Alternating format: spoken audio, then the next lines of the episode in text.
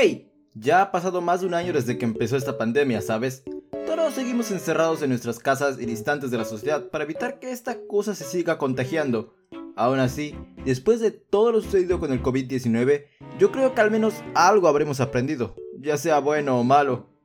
Pero ¿qué cosa podremos haber aprendido? Puede que te preguntes, y honestamente ni yo lo sé. Hablando en serio, dicen que uno no aprecia las cosas hasta que éstas ya no están, y honestamente creo que ahora la mayoría de la gente del mundo entendemos esto. No es lo mismo encerrarte en tu hogar a placer a que te encierren a fuerza y no puedas salir a ningún lado. Quizás querías ver una película, pero oh sorpresa, ahora ya no puedes. La mayoría de cines están muriendo. Salir con tus amigos a dar una vuelta y hacer relajo, mmm, me temo que no. Realmente nos quitaron muchas opciones y eso es lo que más se resiente.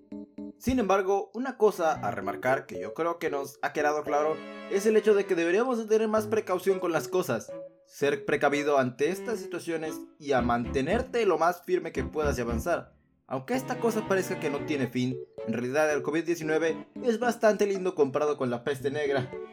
Algo a señalar es que al parecer la falta de higiene es en realidad el mayor enemigo de la humanidad. Así que, ya saben gente, pórtense bien, no salgan mucho de su casa, cuidado con los amigos y lávense las manos al derecho y al revés como debe ser.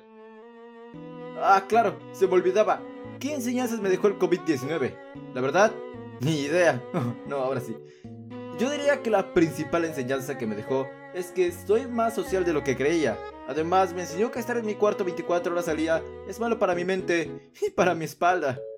Y a lo largo de esta pandemia, he aprendido a ser un poco más cuidadoso y prestar atención a los detalles porque esos detalles realmente pueden causar un efecto grave. Lavarse las manos nunca está de más, no lo olviden. Este fue David España y espero verlos en una próxima ocasión. Ya saben, quédense casita y tengan cuidado de donde quiera que vayan. No se vayan a contagiar del COVID de Doña Pelos.